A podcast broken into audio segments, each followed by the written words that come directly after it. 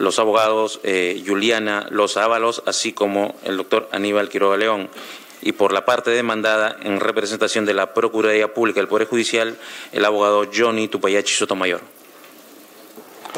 Bien, eh, hay dos abogados por la parte demandante y el señor procurador o representante de la Procuraduría por la parte demandada. Eh, el señor procurador tendrá un tiempo igual que el que tomen ambos abogados de la parte demandante. Les pido concreción, precisión y no repetir argumentos que uno exponga eh, por parte del otro. ¿Correcto? Así Le escuchamos, eh, abogada. Muy buenos días, señor presidente, señores, señora magistrados. Llevamos 11 meses en un camino muy duro y doloroso en busca de justicia. 11 meses en los cuales la señora Keiko Sofía Fujimori se encuentra privada de su libertad.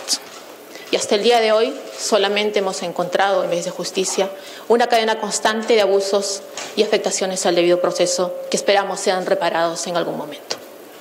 Se nos enseña desde siempre, señores, y ustedes siempre lo dicen, la libertad es la regla, la detención es la excepción. Y así debiera ser. Pero en el caso de Keiko Sofía Fujimori Gucci, se han invertido. Y se ha invertido por lo siguiente, señores magistrados. Desde el 10 de octubre del año 2018, empezó esta cadena de afectaciones y abusos en contra de su libertad. Detenida preliminarmente en el momento en el cual ingresaba a cumplir un mandato fiscal que le había citado a declarar dentro de las instalaciones de la Fiscalía detenida cuando en compañía de su señor esposo acudían a declarar, cumpliendo la ley, cumpliendo un mandato fiscal, dentro de una investigación que ya venía desde tres años preliminarmente, y ahí es detenida, expuesta con un chaleco de detenida y detención que fue declarada nula por la Sala Penal Nacional porque se venció una flagrante y constante afectación a la garantía de motivación de las resoluciones judiciales que se ha mantenido en el tiempo. Y en ese momento, porque se venció un claro copia y pega del requerimiento fiscal a la resolución judicial. Siete días después, se nos presenta un requerimiento de prisión preventiva, señores magistrados. Vamos a la audiencia, frente a un juez que no era imparcial. Lo recusamos y pese a ello se continuó la audiencia. Privada de su libertad 36 meses. Audiencia tras audiencia. Y ahí donde el código manda que en 24 horas debía haberse elevado el expediente a la sala penal superior para revisar vía apelación, demoraron más de un mes, señores magistrados. Pero no solo eso, me olvidaba de un acontecimiento importante. Eran muchos coimputados y la secuencia iba desarrollándose conforme ordenaba el programa que había marcado el señor juez, pero ¿qué pasó? Se nos adelantó el pronunciamiento para la señora Keiko Sofía Fujimori Gucci. Y adelantando su opinión respecto a los demás, se le privó de su libertad. Es decir, se le adelantó el pronunciamiento y se dilató más de un mes elevar el expediente a la Sala Penal Superior vía apelación. Se confirmó la, detención, la prisión preventiva por 36 meses.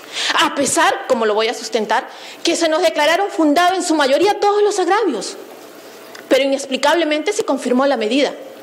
Se fue en casación y se ordenó 18 meses de prisión preventiva. Y aquí van mis fundamentos, señores magistrados. ¿Por qué la señora Keiko Sofía Fujimori Gucci se mantiene privada de su libertad? Y voy a centrarme, a fin de tener el mayor tiempo posible, en el peligro procesal. ¿Qué dijo el juez de primera instancia? Existe peligro de fuga y existe peligro de obstrucción de la justicia. Dijo peligro de fuga porque si bien la señora Fujimori tiene todos los arraigos, hay otras personas de otros casos, en otras épocas, de otros años, que no tienen relación con ella, ni tienen que relación con este caso, pero como ellos se han fugado, pues ella también se puede fugar. Entonces, detengámosla. Peligro de fuga. Aquel argumento, apelado vía Sala Penal Nacional, fue dejado sin efecto. Y evidentemente, porque la Sala Penal Nacional dijo, por más esfuerzo que haga la defensa técnica por acreditar la concurrencia de todos los arraigos, como ocurrió en el presente caso, nunca podrá desvirtuar el hecho de que otros imputados se hayan fugado. Y entonces solo se mantuvo, en este caso, señores, el peligro de obstrucción. Y aquí, señores magistrados, nosotros apelamos cada uno de los fundamentos del juez por el cual consideraba que había peligro de obstrucción. Primer punto, dijo el juez, existe injerencia en el sistema de justicia. Y se basaba en una declaración de un testigo protegido que hablaba de supuestas reuniones con el ex juez supremo Inostroza Pariachi. ¿Qué nos dijo la sala? Fundado tu agravio, nos dijo. Se advierte que no se encuentran elementos de convicción suficientes que permiten corroborarla. Agravio fundado uno. Dos, dijo el juez penal, porque existiría un supuesto blindaje al ex magistrado Inostroza en el Congreso, quien buscaba tener influencias. ¿Qué me dijo la sala? Agravio fundado. No se aprecia argumentación alguna del juez para darle valor a lo que otorga. Es prematuro extraer este tipo de conclusiones. Tercer punto, que existiría, dijo el fiscal, un supuesto blindaje al ex fiscal de la Nación Chavarri y actos de hostilización a los fiscales provinciales. ¿Qué nos dijo la sala? Agravio fundado. Los actos de intromisión denunciados no son un tema que formen parte de los agravios y revelan una estrategia de sensibilización del fiscal superior que no se puede resolver. Agravio fundado. Tercer, cuarto, el chat de la botica. Comunicaciones de un grupo privado, supuesto acto de destrucción, dijo el juez. ¿Qué nos dijo la sala? Agravio fundado. Definitivamente se tratan de conversaciones privadas que no son y no deben ser valoradas como elementos de obstrucción. Agravio fundado. Quinto, que no se habrían entregado libros contables en un acto de allanamiento e incautación al Partido Fuerza Popular. ¿Qué nos dijo la sala? Agravio fundado. La negativa de entregar libros contables no es un elemento que pueda vincular a la señora Fujimori. Agravio fundado. Sexto, el allanamiento, supuestos actos de determinados congresistas en la diligencia de un allanamiento. ¿Qué nos dijo la sala? Agravio fundado, nuevamente. La actuación de los congresistas es un tema de responsabilidad personal y no existe evidencia que se haya dado por orden de la señora Fujimori. Agravio fundado, cuestión que por demás recientemente archivado por la fiscal de la Nación. Último argumento, el despido de una trabajadora de OMPE que habría participado en las auditorías de Fuerza Popular. Dijo el juzgado, es elemento de obstrucción. ¿Qué nos dijo la sala? Agravio fundado. La inferencia realizada por el juez a partir de la información de un testigo no resiste un juicio lógico. Uno, dos, tres, cuatro, cinco, seis, siete puntos que dijo el juez que había peligro de obstrucción, me los declararon fundados. Y entonces decíamos nosotros, si la sala acaba de decir, fundado el agravio de inexistencia de peligro de fuga, fundado los siete agravios y entonces, sin existencia de peligro de obstrucción, tendría que salir en libertad. Esa era la conclusión lógica. Y sin embargo no fue así. La sala recondujo, a pesar de habernos declarado fundado todos los agravios y que implicaban la libertad de la señora Fujimori, recondujo la argumentación, sin haber sido materia de debate en la sala, a que supuestamente existirían actos de presión para determinados testigos, tres testigos en Tarapoto y San Martín. ¿Cuál ha sido el argumento de la sala para considerar elemento de obstrucción de la señora Fujimori que se presume que en tanto líder del partido Fuerza Popular habría tenido conocimiento de supuestos actos de obstrucción?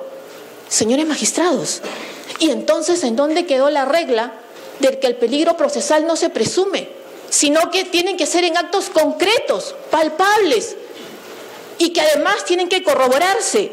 Y lo han dicho ustedes, señores magistrados, en senda jurisprudencia. Y no solamente eso, lo acaba de decir la Corte Suprema en el Acuerdo Plenario 1-2019, donde ha sido muy claro y categórico en señalar que el peligro procesal no debe sustentarse en meras conjeturas ni en especulaciones, sino en actos concretos y evidentes. Y en este caso no lo hay.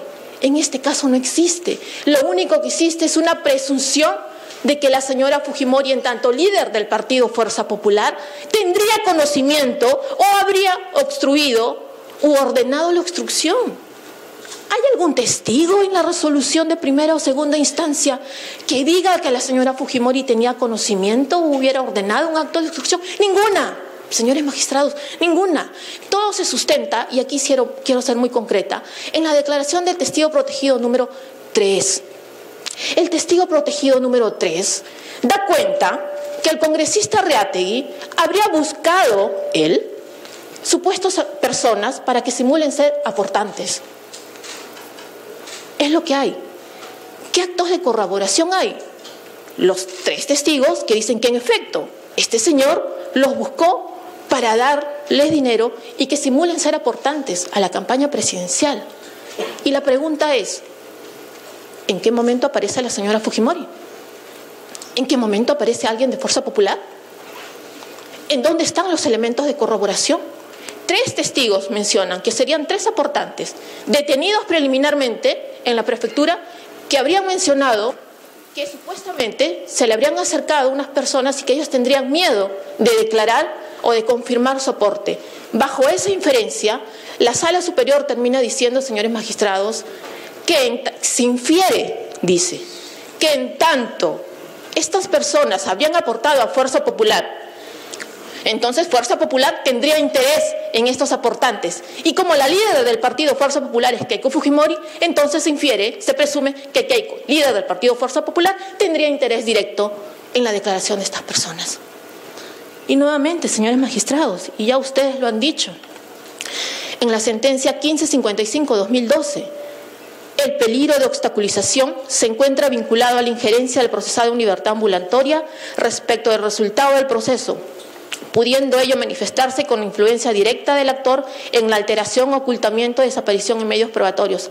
Aspectos de obstaculización del proceso que el juzgador debe apreciar en cada caso concreto, ya que de contar con indicios fundados de concurrencia deberá ser merecedor de una especial motivación que la justifique.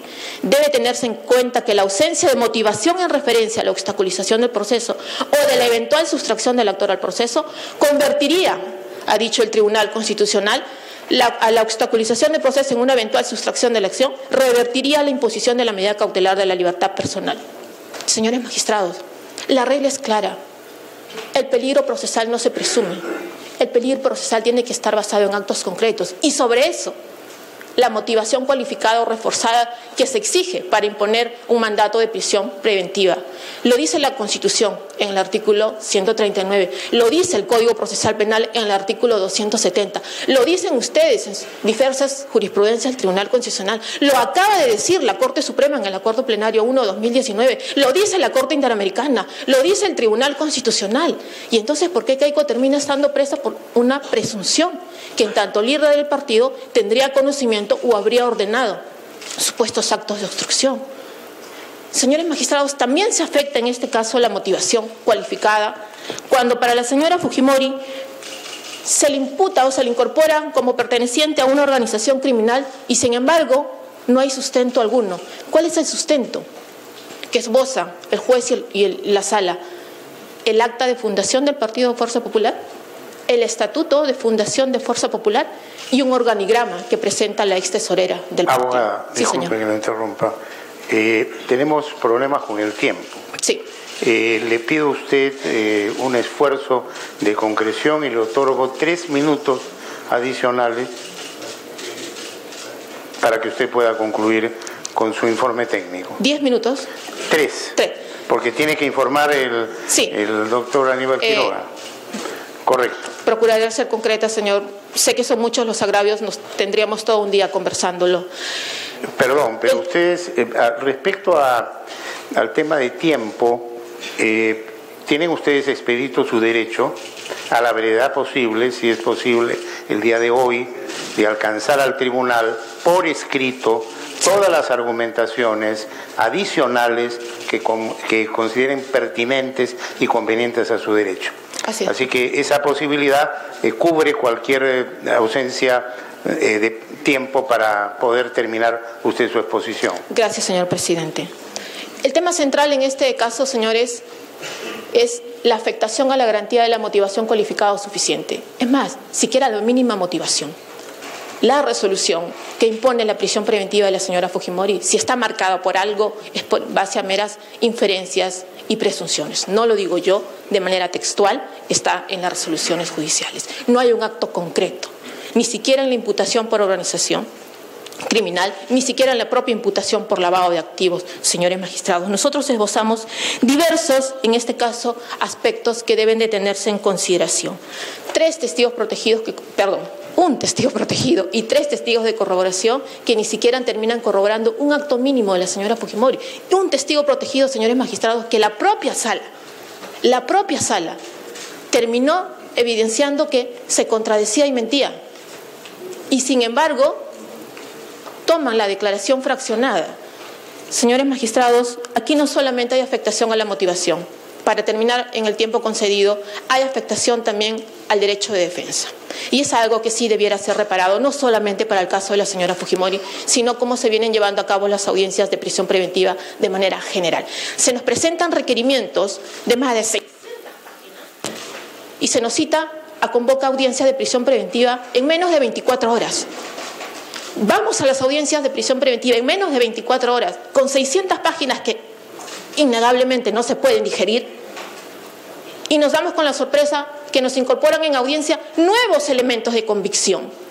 Y ahí cuando el Pacto Internacional dice que la defensa tiene derecho a un tiempo razonable, no solamente para leer y decir estoy o no de acuerdo, necesito tiempo para ver qué medios de prueba puedo presentar en contra. Y no, a pesar de los reclamos, no se nos permitió eso. Y no solo eso, señores, ¿cuál es la prueba madre aquí? La declaración del testigo protegido número 3. Declaración que ha estado a espaldas y a ocultas de la defensa. ¿Cuándo tomamos conocimiento de esto? El día del requerimiento de prisión preventiva. Y en 24 horas, ¿es posible acaso? O en plena audiencia, en 10 minutos, refutar eso y presentar prueba que la contradiga? Evidentemente que no. Evidentemente que no, señores magistrados. Se ha afectado allí también cuando nos incorporan suficientes elementos de convicción. Sin duda sí, invoco al tribunal para que repare eso porque esa es una práctica indebida, no solo en el caso de la señora Fujimori. Tuvimos decenas de audiencias maratónicas, sin descanso. Era nuestro trabajo, sí, estábamos allí, pero tiene que repararse por el bien de toda la ciudadanía y de todos los derechos. Señores, por escrito presentaremos los demás argumentos, pero sí centrarme. La señora Fujimori, ni ningún ciudadano peruano merece estar privado de su libertad en base a una presunción en base a una conjetura, en base a una especulación, sea o no una política. Más allá de todo, estamos hablando de un ciudadano que merece el respeto de todos sus derechos. Gracias. Gracias.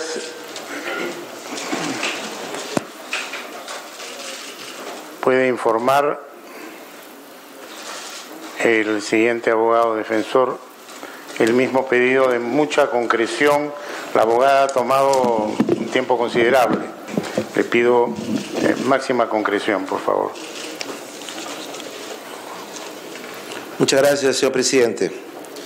Señor presidente, señores magistrados del Tribunal Constitucional, esta es una causa que jurídicamente es simple y política y socialmente es muy compleja. Y por eso mi colega Loza ha solicitado eh, que colabore con ella en esta defensa para poder explicar algunos aspectos desde el punto de vista constitucional. ¿Para qué sirve un habeas corpus?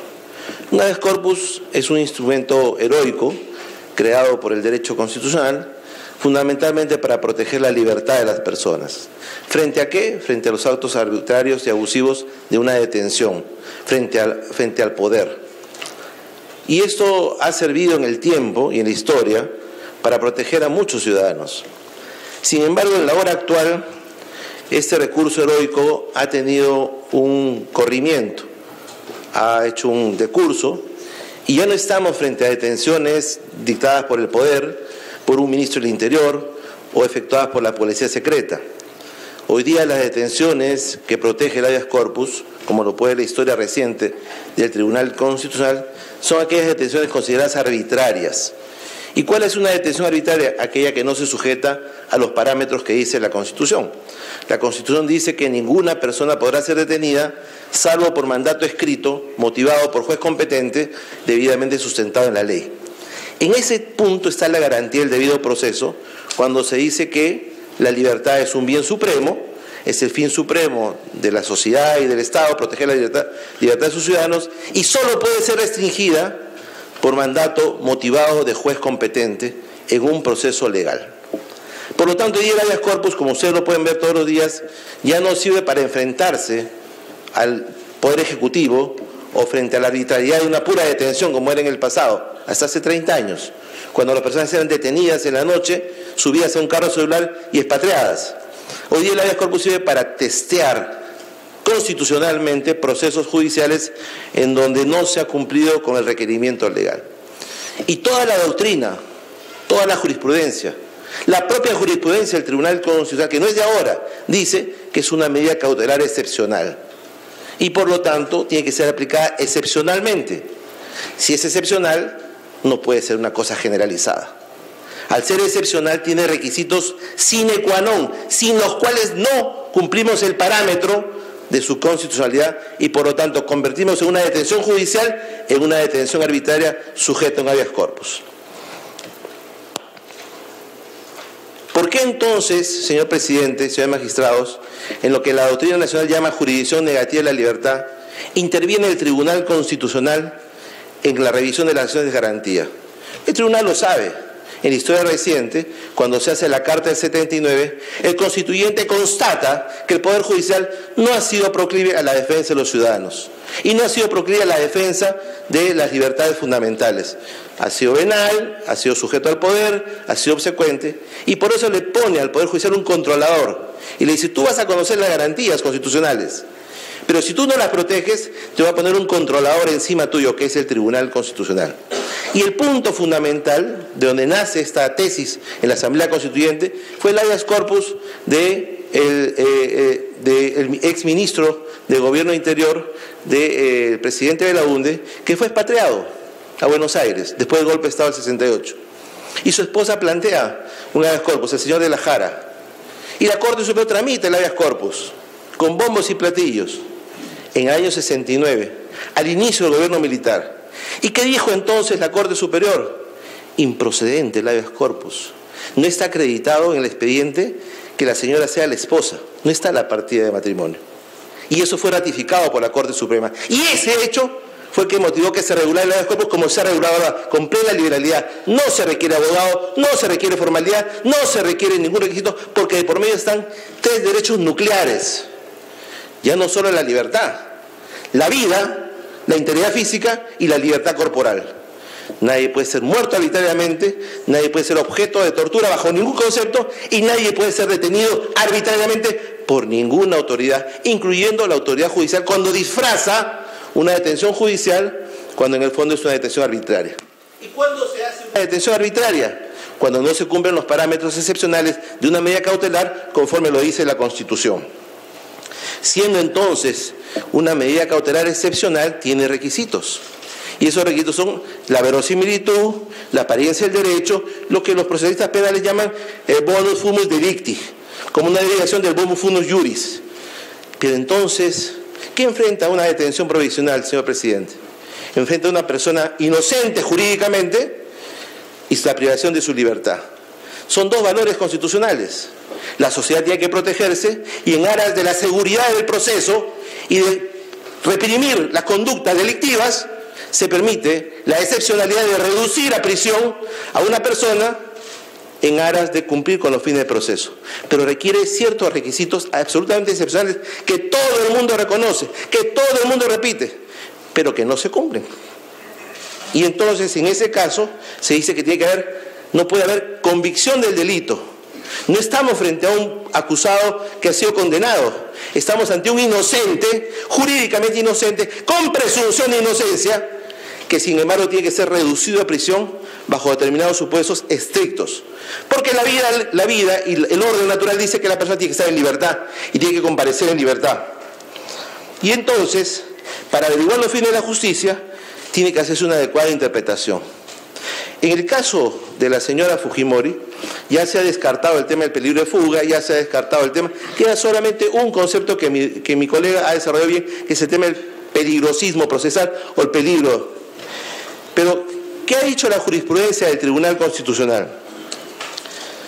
Desde el año 2002, en el caso de Doyo Vivanco, ese Tribunal Constitucional dijo que era una medida excepcional y que el doctor Bedoya Blanco no se justificaba que estuviera en prisión.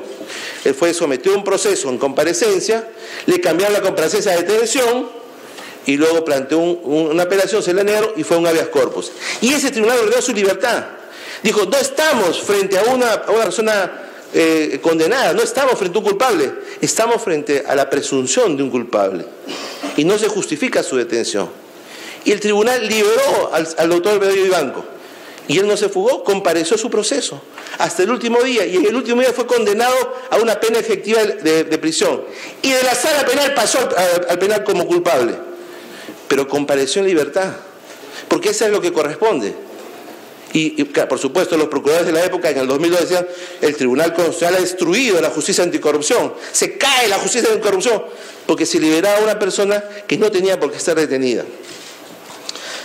¿Cuándo entonces se justifica la detención preventiva? Cuando se cumplen estrictamente los parámetros que están en la ley y que corroboran la Constitución y el Pacto de San José todos los, toda la doctrina que hemos revisado, toda, la jurisprudencia, toda dice exactamente lo mismo. En el caso Humala Heredia, el propio tribunal lo ha dicho. Destruyó una a una las tesis de la Fiscalía respecto de, peligro, eh, de peligro de fuga. Por ejemplo, se dijo que un poder, un poder que una madre da a la abuela para que los hijos viajen, peligro de fuga. Todos los días en el Perú sean miles de poderes, es un acto civil. Era para que los hijos dejaran un viaje escolar. Pero para la fiscalía era un peligro de fuga. Y el hecho que el poder fuera dado a Matucana, peor todavía. El tribunal destruyó esa tesis. Se dijo que, en el caso de Heredia, el tribunal dijo que los testigos no contrastados no podían ser solamente de cargo y por lo tanto no podían ser recibidos solamente para justificar la prisión, la prisión y no la libertad. Se dijo que había un contrato en el extranjero para que la señora Heredia estuviera una, una contratación en el extranjero. Eso era peligro de fuga. El tribunal dijo que no, que era un contrato legal. Y cuando el juez le dio 10 días para que regresara, regresó al quinto día. ¿Dónde está el peligro de fuga? En el caso Costa, resuelto por la Corte Suprema el 11 de abril de este año, lo que dice la Corte Superior es una cosa realmente deplorable. Dice en el caso Costa que merece la detención preventiva porque tiene un arraigo, un arraigo familiar de baja intensidad. Tiene un arraigo familiar de baja intensidad. No obstante que el señor tiene una hipoteca, tiene hijos menores, este, tiene trabajo, pero su trabajo es secretario arbitral. Hizo un trabajo independiente. Como no está en planilla, tiene un arraigo este, de baja intensidad. Y entonces la Corte Suprema le dice, si hay un arraigo de baja intensidad, ¿por qué le pone la pena máxima, que es la detención? No existe el concepto de baja intensidad. O tienes arraigo o no tienes arraigo. Y entonces la propia Corte Suprema, testeando eh, la actuación judicial a la luz de la Constitución, lo que hace es revocar la detención preliminar, la propia Corte Suprema. En el caso de que presidente Kuczynski, para formar la convicción de que hay una, una banda criminal, una organización criminal, se junta al presidente, a su secretario a su chofer. Tres, organización criminal. Y bajo ese parámetro se le juzga y se le somete a, detención domiciliaria. Y luego se quiere cambiar la detención domiciliaria por prisión efectiva, cosa que no se le aceptó. Pero ahí sí salen los ex procuradores a decir, no, no puede ser, es un exceso. Porque por medio estaba la secretaria, pariente de un exministro y pariente de gente de bien, la señora Drago Kisi. Pero claro, cuando se trata de la secretaria, señora, de la señora Fujimori, que es una señora Topara, ahí sí cabe la detención. Entonces, no se entiende por qué esos criterios no funcionan. En el caso de Luis Miranda, abogado, termino un ratito, señor presidente. En el caso de Luis Miranda, un policía, un policía que en el ejercicio de su función da muerte a un delincuente que estaba en ese momento asaltando, le ponen detención eh, preventiva. Es el mundo al revés. ¿Y cómo justifica la Corte la detención preventiva del policía Miranda? No tiene arraigo domiciliario. Es un joven policía soltero que vivía en la comisaría. No, pero la comisaría no es un domicilio. Pero la comisaría es como un cuartel. Hay que registrarse para entrar, hay que registrarse para salir. Más que, que un domicilio particular. No tiene arraigo familiar, no tiene arraigo domiciliario. Y tuvo que ser un habeas corpus de Ayacucho, en donde este, finalmente se dispuso la libertad. En todos estos casos, señor presidente, y podría leer mucho más, lo que se ha establecido es este criterio de absoluta excepcionalidad, que en este caso no se cumple. Yo quisiera terminar con unas citas puntuales. La primera de ellas del profesor Montero Aroca, que voy a leer muy brevemente. Dice, existen ideologías políticas para las que no deben respetarse siempre esos derechos, y lo que sostienen así, desde cierta manera, de entender la seguridad en detrimento de la libertad. Todos sabemos a dónde se ha llegado desde esas concepciones. De la misma manera existen otras ideologías para que el respeto a los derechos depende que el mismo sirva para alcanzar una cierta manera de entender la igualdad, siempre a costa de la libertad, y todos sabemos a dónde se llega con esas concepciones. Por mi parte no acierto a descubrir las diferencias entre todas esas ideologías, pues a la postre las unas y las otras llegan al mismo resultado, a la negación de los derechos que hacen a la misma esencia del hombre y a la negación de la libertad. Hay un poema, con eso concluyo, del señor Niemöller, que es muy interesante, que tiene que ver con lo que el tribunal tiene que resolver hoy día. Dice lo siguiente, primero vinieron a buscar a los comunistas y no dije nada porque no era comunista. Luego vinieron por los judíos y no dije nada porque era judío. Luego vinieron por los sindicalistas y no dije nada porque no era sindicalista. Luego vinieron por los católicos y no dije nada porque yo era protestante. Luego vinieron por mí pero para entonces ya no quedaba nadie que protestara. La... Abogado, le pediría... Termino en ese instante, termino en ese instante. Cuando uno habla del debido proceso, habla de una garantía esencial. Y permítame dos frases nada más, por favor. El debido proceso, se dice, está destinado a todos aquellos que para la determinación de sus derechos y bienes, de su familia y su honra, para la protección de los derechos fundamentales, para la defensa de su vida y su integridad física o de su libertad, como dones más preciados, universal e indiscutiblemente reconocidos al ser humano, aquellos que deben pasar por el drama del proceso, a quienes se acercan a un despacho judicial con temor, con reverencia, con esperanza, con fe y con suspicacia, con pesimismo y con desesperanza a los que deben transitar por los estrechos pasillos del proceso, muchas veces realizados por normas antiguas que deben aplicar seres antiguos, por normas nuevas que deben aplicar seres antiguos, por normas nuevas aplicadas por seres nuevos, normas que se tergiversan por interés político, económico, social o venal, a todos los forzados actores del drama del proceso que con sus vidas y sus posesiones, sus ilusiones y esperanzas, sus desilusiones, angustias y frustraciones le dan vida cotidianamente, pero por sobre todo a los desesperanzados que desesperadamente rebuscan un resquicio de fe en la justicia y en el derecho, en la reparación de su honra o en la recuperación de su libertad, en la defensa de sus derechos e ilusiones que la sociedad hoy y sus prójimos les descatimamos diariamente. Y termino con esto. Santiago Sentí Melendo dijo lo siguiente, y entonces quizás sea posible decir con el viejo magistrado, acaso de leyenda, a mí el derecho nunca me impidió hacer justicia. Gracias, señor. Bien, Hemos escuchado a los abogados de la parte demandante. Ahora es su turno.